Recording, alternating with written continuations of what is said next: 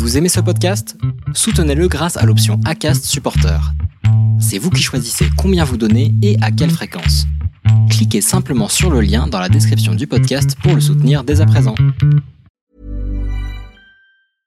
I'm Sandra, and I'm just the professional your small business was looking for. But you didn't hire me because you didn't use LinkedIn jobs. LinkedIn has professionals you can't find anywhere else, including those who aren't actively looking for a new job but might be open to the perfect role, like me.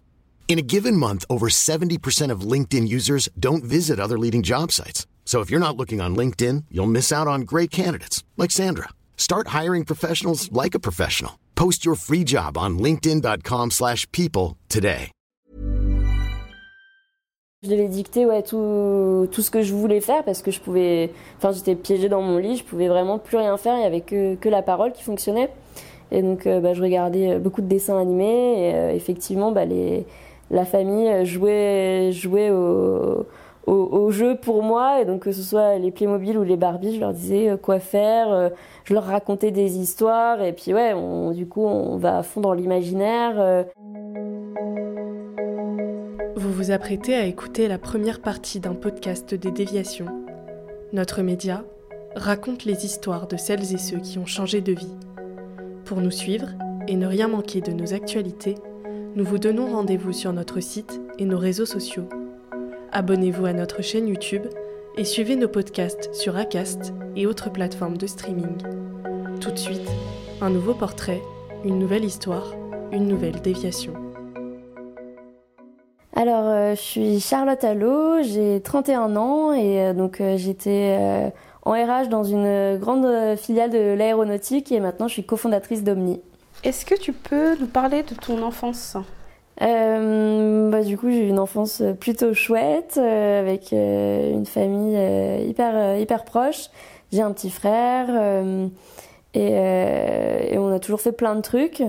Bon, euh, assez rapidement, euh, je me suis retrouvée en fauteuil, donc ça ça a un peu tout chamboulé euh, dans la famille, euh, le fait de se retrouver en fauteuil, même euh, à côté de ça, même pour les cousins, cousines. Euh, mais on a toujours fait en sorte, en tout cas, que bah, malgré le fauteuil, euh, bah, ça ne m'empêche pas de faire des choses et euh, notamment bah, de partir en vacances, de partir en colo, de faire du sport et voilà, de s'amuser avec les copains, quoi. Ok, on va revenir plus en détail à partir de, de- de ton accident et ce qui s'est passé après. Euh, Est-ce que tu, tu as dit que vous avez fait plein de trucs Tu peux préciser les passions que, que tu avais petite? Bah euh, non, mais j'aimais bien euh, jouer aux poupées. euh, et non, mais c'est assez drôle parce que euh, j'étais une grosse feignasse euh, qui n'osait pas, enfin qui ne, voulait pas faire de, de vélo. À chaque fois, les parents étaient obligés de traîner le petit euh, tricycle. Et d'ailleurs, ils se disent que c'est pour ça que je suis en fauteuil, c'est que je voulais absolument pas faire euh, marcher avant. Et, et donc voilà. Ok, et le rapport que tu avais avec tes parents, ils étaient comment euh, L'éducation que tu as eue? Euh, bah, des parents euh, hyper attentionnés, où tout se passait bien et ils ont toujours tout fait pour que pour qu'on aille bien quoi avec mon frère. D'accord, tu as grandi dans quelle ville? J'ai grandi à Châtillon, dans le sud de Paris. Ben, On va rentrer dans le cœur du sujet. Euh, Qu'est-ce qui t'est arrivé justement à l'âge de, de 4 ans? Est-ce que tu peux nous expliquer? Euh, bah, à l'âge de 4 ans, j'ai eu une leucémie en fait. Euh, on s'en est aperçu euh, le jour du mariage de mes parents. Je pense que c'est parce que la tension n'était plus sur moi, c'était pas contente. non mais du coup, euh, ouais, on s'est rendu compte que en fait j'avais j'avais une leucémie. Donc fait euh, pas mal de chimiothérapie et il se trouve qu'en fait j'ai fait une mauvaise réaction à la chimio où il y a eu une erreur médicale, on sait pas trop euh, ce qui s'est passé, mais le fait est qu'en fait je me suis euh, paralysée suite à cette leucémie. Euh, donc ouais, autour de, de 5-6 ans. Et donc entièrement paralysée, je pouvais plus rien bouger et finalement j'ai récupéré petit à petit et donc aujourd'hui je suis plutôt paraplégique. Mais donc ouais, c'est depuis l'âge de 4 ans donc donc j'ai quasiment vécu toute ma vie en fauteuil quoi. C'est quoi le quotidien d'une petite fille euh, en fauteuil roulant? Alors le quotidien d'une petite fille en fauteuil, euh, bah il y a eu pas mal de frustration euh, de pas pouvoir faire comme les copains euh, bah, qui sont dehors, qui courent dans tous les sens, qui font du vélo, du skate, tout ça. et mais malgré tout, j'ai une famille et, et des amis d'enfance que j'ai gardés et qui qui étaient hyper présents. Et du coup qui adaptait tout. Enfin, du coup, par exemple, pour chat, bah, les autres, ils avaient un handicap pour que pour que moi aussi je puisse participer et et, et que qu'ils soient sur le même qu'ils aient des difficultés pour qu'on puisse jouer ensemble, où il y a plein de choses comme ça qu'on adaptait. Euh, ça m'a pas empêché de jouer au Barbie, par exemple, euh, d'avoir une, une, petite enfance normale, euh, de partir en colo avec avec tout un tas de copains et et malgré tout bah, d'avoir une enfance très heureuse et et bon bah d'accepter la résilience et qu'on peut pas tout faire comme tout le monde mais que bah que voilà les choses se passent bien quand même progressivement, on a l'impression que tu as fini par accepter. Mais au début, quand on reçoit ça, comment on réagit comment, comment, Je pense qu'à 4 ans, tu n'as peut-être pas encore de souvenir de comment tu te sentais, mais tes parents, euh, euh, est-ce que tu les as vus changer? C'est quand même une annonce très difficile.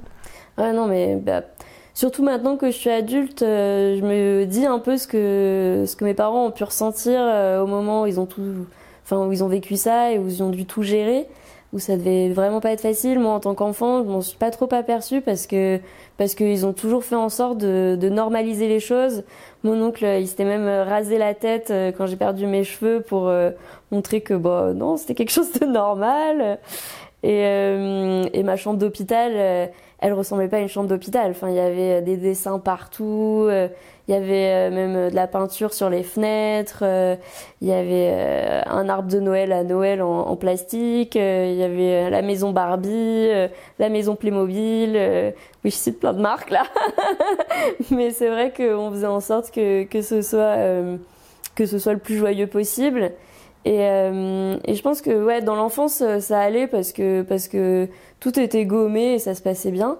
Mais c'est peut-être plus à l'adolescence où là j'avais vraiment cette frustration bah, de d'être un peu coincée à la maison en fait euh, euh, avec tous les copains qui commençaient à sortir euh, à aller sur Paris à faire des choses et tout où euh, bah moi sans sans mes parents c'était compliqué euh, bah, de, de bouger de chez moi en fait de de ouais de, de sortir et, et, vraiment cette frustration d'être bloquée à la maison où bah, du coup, je passais pas mal de temps euh, sur l'ordi, à jouer aux Sims et euh, à d'autres trucs euh, de ce style. Et, et ouais, ça a été plus l'adolescence où ça a été frustrant.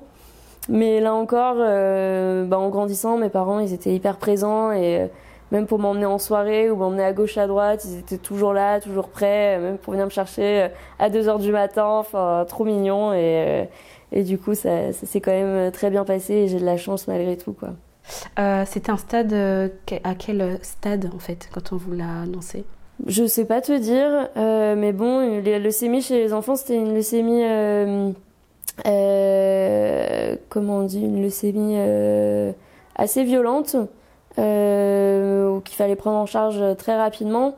j'ai fait partie d'un essai clinique en fait, parce qu'à l'époque, on savait pas trop quel protocole mettre en place.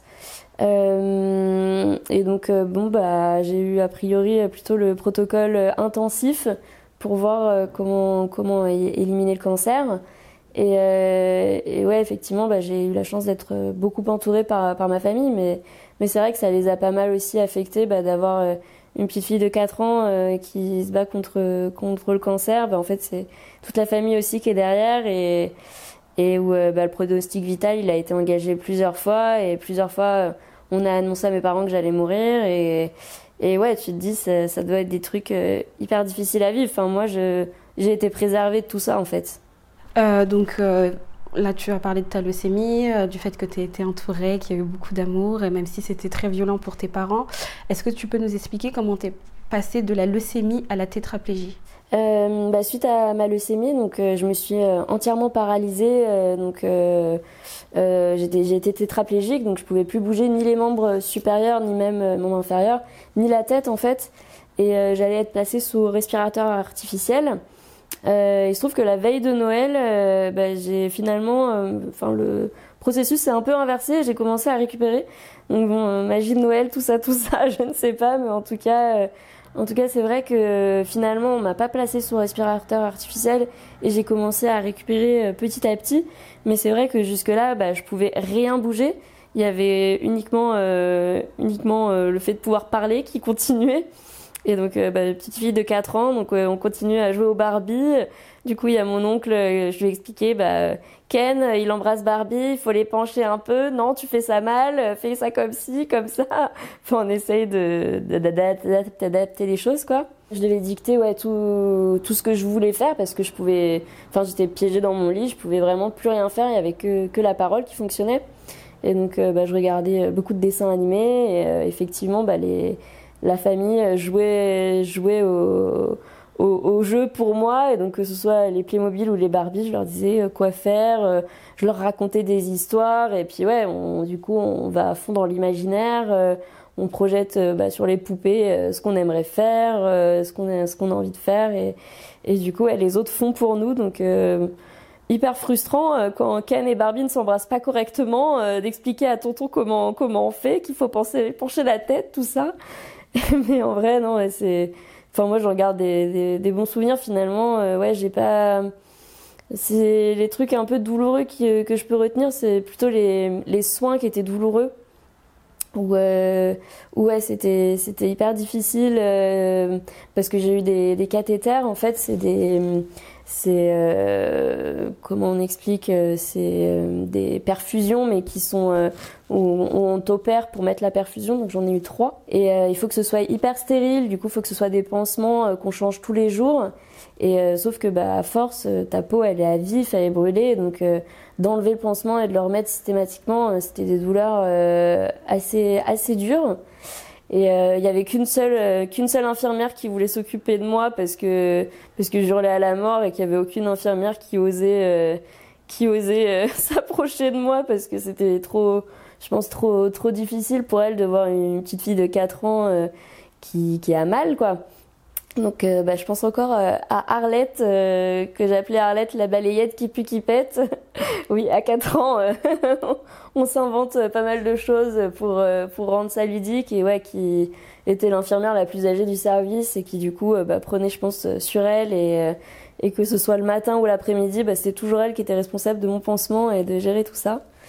Mais en dehors de ces soins un peu douloureux, bah, les parents ils ont toujours tout fait pour que, pour que ça se passe bien. Et, euh, et finalement, j'ai récupéré euh, petit à petit. Et euh, le premier mouvement que j'ai réussi à faire, c'était la pince. et du coup, bah, à ce moment-là, il y avait, je sais pas si vous connaissez, c'est les perles M, M, Emla ou Elma, je sais plus comment ça s'appelle, où c'est des petites perles qu'on met dans dans une grille et après on passe au fer à repasser et ça fait un, un, enfin des formes et tout ça. Donc euh, comme j'avais la possibilité de faire la pince, euh, bah moi je faisais la pince et, et, ma famille me portait le bras euh, telle une grue. et pareil, on avait un, un memory Disney où c'était des petits pions qui cachaient les, les images. Et donc avec la pince, moi j'attrapais le petit pion, on me soulevait la main pour découvrir l'image et, euh, et j'en choisissais un autre et du coup ouais, j'avais la pince euh, donc euh, après on me guidait. Et finalement j'ai récupéré euh, de plus en plus. Donc aujourd'hui j'ai pas toute ma force dans les bras mais mais j'ai récupéré une partie. Les jambes bah, j'ai aussi pas récupéré une toute une infime partie mais qui me permet pas du tout d'être debout. Mais par contre j'ai toute ma sensibilité. Donc voilà c'est un cas un peu particulier Et euh, est-ce que ta famille ou toi avait euh, eu envie justement de poursuivre euh, l'hôpital ou à un moment donné, oui, d'engager une procédure par rapport à ce qui s'est passé? Ouais, ben, mes parents, c'est vrai qu'ils sont, sont renseignés auprès d'un des pontes d'avocats de Paris pour savoir si on pouvait attaquer, pour savoir ce qui s'était passé. L'avocat leur a dit que c'était que c'était que c'était pas faisable parce que ils avaient signé des décharges et que et que c'était trop compliqué à prouver. Là, plus récemment, avec tout ce qui s'est passé derrière, le fait d'avoir appris que le médecin avait été renvoyé, que l'essai clinique avait été retiré, enfin, il y a pas mal de choses qui se sont accumulées suite à mon cas qui laissent à désirer euh, bah, qu'il y a vraiment eu une erreur médicale et qu'on pourrait aujourd'hui relancer des démarches et tout ça, mais euh, mais enfin j'ai pas envie de me lancer là-dedans. Enfin j'ai envie de passer à autre chose aussi et j'ai pas mal d'amis et de proches qui sont euh, qui sont dans, dans le médical et je sais que l'erreur elle est humaine et, et là-dessus enfin je l'entends complètement mais euh, mais c'est vrai que je suis un peu frustrée que qu'on le reconnaisse pas juste parce que bah pour moi faut reconnaître ses erreurs et et au moins ça me permettrait aussi dans mon mon, chemin de vie aussi, de savoir qu'est-ce qui s'est passé. et juste, bah, au moins, on sait ce qui se passe et puis on passe à autre chose. Mais, mais bon, bah, c'est comme ça, on accepte et j'ai pas du tout envie de me relancer dans des démarches et je préfère passer à autre chose et, et accepter que la situation soit comme ça et c'est tout. On sent beaucoup de relativisme et de combativité. Est-ce que ça a été dès tes 4 ans que tu t'es dit, là, euh, je pense qu'avec l'amour qui t'a porté, on t'a protégé, mais ensuite, quand tu t'es senti frustré à l'adolescence, est-ce que très vite tu t'es dit, j'ai envie de me battre, je veux... Euh, euh, je veux me battre pour avoir la vie que je mérite, ou tu t'es dit, où il y a eu des moments où c'était beaucoup plus dur, où ton handicap était difficile à supporter? Bah, il y a eu pas mal de hauts et des bas, hein, surtout à l'adolescence, où euh, bah, la frustration, mais pourquoi ça m'arrive à moi, euh, et, euh, ouais, d'être frustrée. Donc, bah, c'était pas toujours hyper positif. Et heureusement, quoi, j'avais ma famille derrière pour me pousser et pour me montrer que, bah, que c'est pas grave et que ça n'empêcherait pas de faire des études, d'avoir mon appartement, de passer mon permis, de faire plein de choses et, et d'avoir la vie que je veux. Et, et je pense que, ouais, vraiment, c'est l'entourage qui m'a permis aujourd'hui de bah, d'être dans cet état d'esprit. Mais, euh, mais c'est sûr qu'il bah, y a des moments où, où on a des, petites rechutes, où on se dit euh, flemme, euh, j'en ai marre de toutes ces galères, de devoir prendre sur moi et tout ça, de m'adapter en permanence. Et, et d'autres fois où on se dit oui mais bon ça va, je suis pas à plaindre et, où, on relativise et où en fait bah les choses elles sont faites comme ça et ouais, je me dis aussi pas mal que, que les choses, elles arrivent pour une raison. Et, euh, je suis persuadée au fond de moi que j'aurais été une grosse garce si j'avais pas été en fauteuil. et, que, euh, et que le fauteuil, il fait vraiment voir la vie aussi autrement. Et euh, je le vois parmi mes potes. Bah, je pense que je suis quelqu'un ouais, qui, qui, qui choisit ses batailles et clairement qui laisse couler beaucoup de choses. je suis, je pense, assez, assez calme et assez cool. Euh, et ouais, le fait d'être en fauteuil, euh, ça t'ouvre l'esprit, ça te permet de relativiser vraiment. Et on choisit ses batailles, quoi. Qu'est-ce qui est le plus difficile à supporter euh, dans le handicap? Dans le handicap, ce qui pour moi était le plus dur à surmonter, c'est vraiment le regard des autres et, et la manière dont les gens s'adressent à toi ou, ou, comment, ouais, comment ils interagissent avec toi. Euh, mais je pense que ça a pas mal évolué justement parce que moi aussi j'ai évolué là-dessus. Mais euh, c'est vrai que quand j'étais petite, euh, je voulais pas du tout être associée au handicap. Je voulais pas traîner avec des gens en fauteuil. Je voulais pas faire de handisport. je voulais pas. je voulais, ouais, je voulais. Enfin, je refusais d'être vue comme quelqu'un d'handicapé. Et ça me fait, enfin, ça me saoulait quand euh, il y avait des enfants qui venaient me voir, ah, mais qu'est-ce qui t'arrive, non, non, non, là, genre, laisse-moi tranquille. et, euh, et ouais, quand j'étais petite, ça m'a, ça m'a énervé. Et puis, ouais, de voir le regard des gens, de voir une petite fille de 4 ans en fauteuil, euh, un peu de pitié, ou, où du coup tu dois prendre sur toi et sourire en montrant non mais t'inquiète la vie elle est belle. T'as pas besoin de prier pour moi. On se connaît pas. Laisse-moi tranquille et, euh, et du coup, ouais, bah en fait, en grandissant, bah, il faut avoir de la force de caractère et, et ça, c'est encore une fois mon entourage qui m'a appris, euh, qui m'a appris à le faire.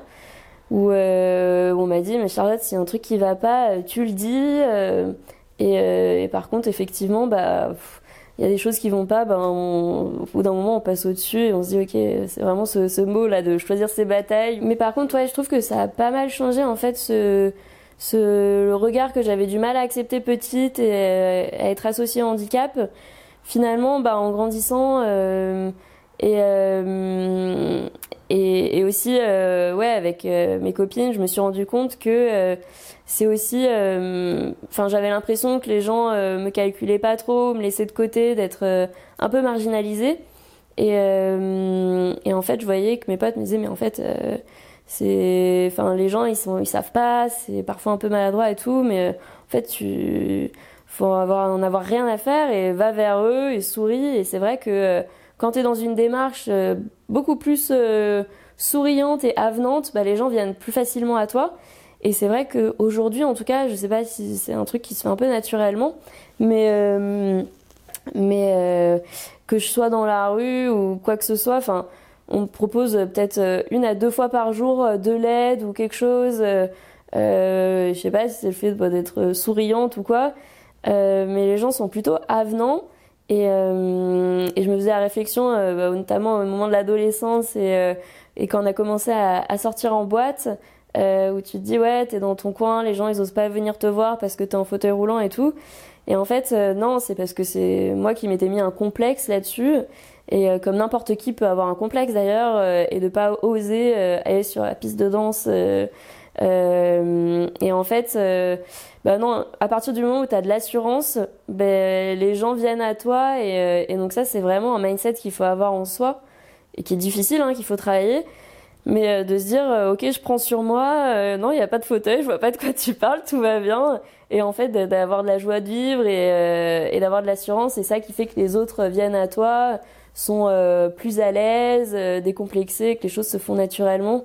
Donc euh, ouais, ça a pas mal évolué ce regard sur le handicap, mon point de vue, et du coup je pense le point de vue des autres, du fait de, la, ma posture, je sais pas. J'avais une question justement par rapport à ça, parce qu'on voit que ça s'est fait progressivement. Est-ce qu'à l'école, euh, comment s'est passée ta scolarité? Est-ce qu'avec tes parents, tu t'es, vous êtes très vite dit qu'il fallait euh, euh, avoir une scolarité à domicile ou tu été directement à l'école publique? Bah, Du coup, je me suis. Enfin, la leucémie, tout ça, c'est arrivé quand j'étais en maternelle. donc j'ai loupé, je crois, la grande section de maternelle. On m'a fait un test après l'hôpital pour savoir si je devais redoubler ou passer au CP et euh, bah, c'était ok, j'avais quand même euh, continué, enfin, euh, enfin c'était ok pour passer au CP. Donc à la sortie de l'hôpital, j'ai dû intégrer bah, plutôt un centre de rééducation où il y avait l'école. Donc dans un premier centre pour le CP et après en fait j'ai changé de d'établissement euh, mes parents auraient voulu que j'aille dans un établissement proche de chez moi, l'école de quartier, quoi.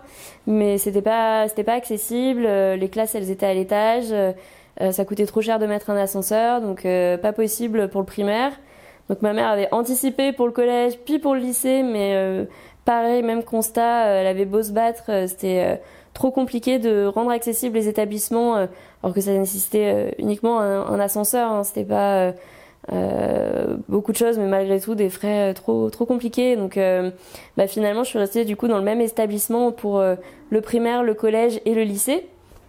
Et finalement, je regrette pas du tout parce que c'était un établissement, un EREA, donc je connais pas l'acronyme, mais c'est un établissement qui accueille des personnes en situation de handicap et aussi des personnes valides. Et du coup, c'était hyper chouette d'avoir cette mixité il euh, y a des handicaps qui sont beaucoup plus lourds, d'autres plus légers, euh, mais d'être tous ensemble et, aussi avec des personnes valides qui s'ouvrent sur, euh, sur ce monde-là. Et d'avoir un centre de rééducation sur place, du coup de pouvoir faire toute la kinésithérapie en, même temps que, enfin, qui s'intègre hyper bien dans l'emploi du temps des cours. Enfin, c'était vraiment hyper précieux d'avoir les médecins, les infirmières sur place. Et, et, en fait d'avoir aussi bah, tout qui est adapté, notamment l'EPS, euh, donc les cours de sport, où euh, ça m'a permis bah, de, de faire euh, tous les sports possibles et inimaginables en fauteuil et d'être avec bah, à la fois des personnes ouais, qui sont en situation de handicap ou du coup bah, tu, tu te décomplexes sur le handicap, tu, te, tu te vannes les uns les autres avec des choses qui sorties de l'extérieur paraissent complètement irrespectueux, mais quand tu es en fauteuil, bah, du coup ça te permet de vanner les autres qui sont en fauteuil et, euh, et ça faisait pas mal rire mes potes quand je leur disais que ouais, parfois à la récré, euh, quand c'était la guerre, euh, on se crevait les pneus au crayon à papier et du coup on était bloqués, bloqués dans la cour et que c'était la punition. Enfin bref, plein d'anecdotes un peu, un peu comme ça.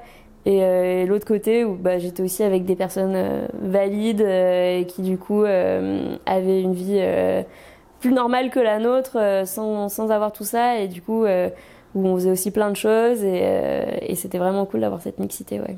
On sent que ça t'a beaucoup aidé d'être avec les deux, à la fois des personnes euh, qui te ressemblent et des personnes valides, et que ça a joué un peu dans ton mindset et dans ta manière de, de voir les choses aujourd'hui. Ouais, bah c'est vrai que d'avoir la chance d'être dans cet établissement, ça permet justement euh, bah de, bah de, ouais, d'avoir cette mixité et, et, et d'avoir cette ouverture d'esprit. Euh, L'inconvénient aussi, c'est que du coup, on est très coucouné, très pris par la main, et donc c'est difficile, euh, sorti de cet établissement, euh, bah, de d'être de, de, retour dans, dans la société, en, tout cas dans à la fac, euh, en école de commerce, où où là, on n'est plus du tout assisté, en tout cas par tout le réseau médical qu'il y a autour et tout ça, et où on se retrouve qu'avec des personnes valides qui n'ont pas du tout l'habitude du handicap, et où là, du coup, bah, il y a quand même un petit cap à faire de ok, bah, c'est pas grave, je prends sur moi, on serre les dents et, et je vais vous montrer qu'il n'y a pas de souci, que le handicap n'est pas un problème. Et, euh, et, du coup, le cap est pas facile. Il y a pas mal de personnes de ma promo euh, qui n'ont euh, pas forcément réussi à passer ce cap parce qu'en vrai, c'est difficile de, de, faire cette intégration. Et bah, moi encore, j'ai eu la chance aussi d'avoir cet entourage qui m'a vraiment porté et qui m'a aidé à, à, continuer les études et, et, à trouver des établissements adaptés qui correspondent à ce que je voulais faire. Et, et voilà. Parfait, c'est la bonne transition.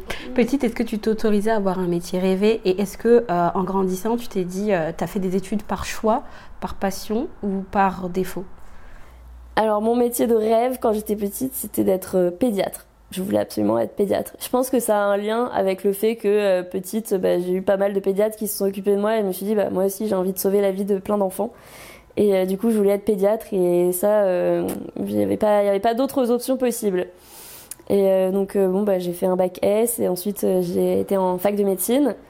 Et là, par contre, je me suis aperçue de, de, la réalité de la vie, de ce que c'était que la fac de médecine, le concours de médecine, où tu arrives en amphi, où tu as les, tous les redoublants qui font un maximum de bruit dans l'amphi pour que les nouveaux arrivants n'aient pas, n'aient pas accès au cours pour avoir un avantage sur eux au moment du concours, où il n'y a pas du tout d'entraide, où c'est chacun pour soi, où où euh, bah, à la différence de du lycée où tu avais des devoirs, euh, tu étais pas mal suivi, là à la fac bah, c'est tu te débrouilles et, euh, et particulièrement en médecine où il y a cette compétition et et un état d'esprit qui me correspondait pas du tout, les matières m'intéressaient pas non plus parce que bah, le concours c'est le premier semestre c'est la physique, la chimie, des stats, des maths, que des trucs qui m'intéressaient absolument pas.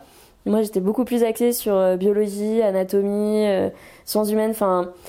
Et ça, ça y était pas, et j'ai pas réussi à me. Ça a pas réussi. Enfin, ça m'a pas plu. Je me suis dit, ok, c'est pas fait pour moi. Euh, à côté de ça, il y avait des moments, enfin, des euh, soucis perso euh, un peu durs à gérer en parallèle. Du coup, je me suis dit, ok, bon bah, on repart de zéro. On se pose la question de qu'est-ce que finalement on veut faire de sa vie. Vous venez d'écouter la première partie d'un podcast réalisé par Audrey Maquies et Chloé Robert. N'hésitez pas à commenter, nous écrire et partager si ce podcast vous a plu. Notre média, vous pouvez le retrouver sur lesdéviations.fr, Facebook, Instagram, LinkedIn, TikTok et YouTube. Nous n'avons qu'une vocation, raconter les histoires des personnes ayant changé de vie. Alors à très vite pour un nouvel épisode.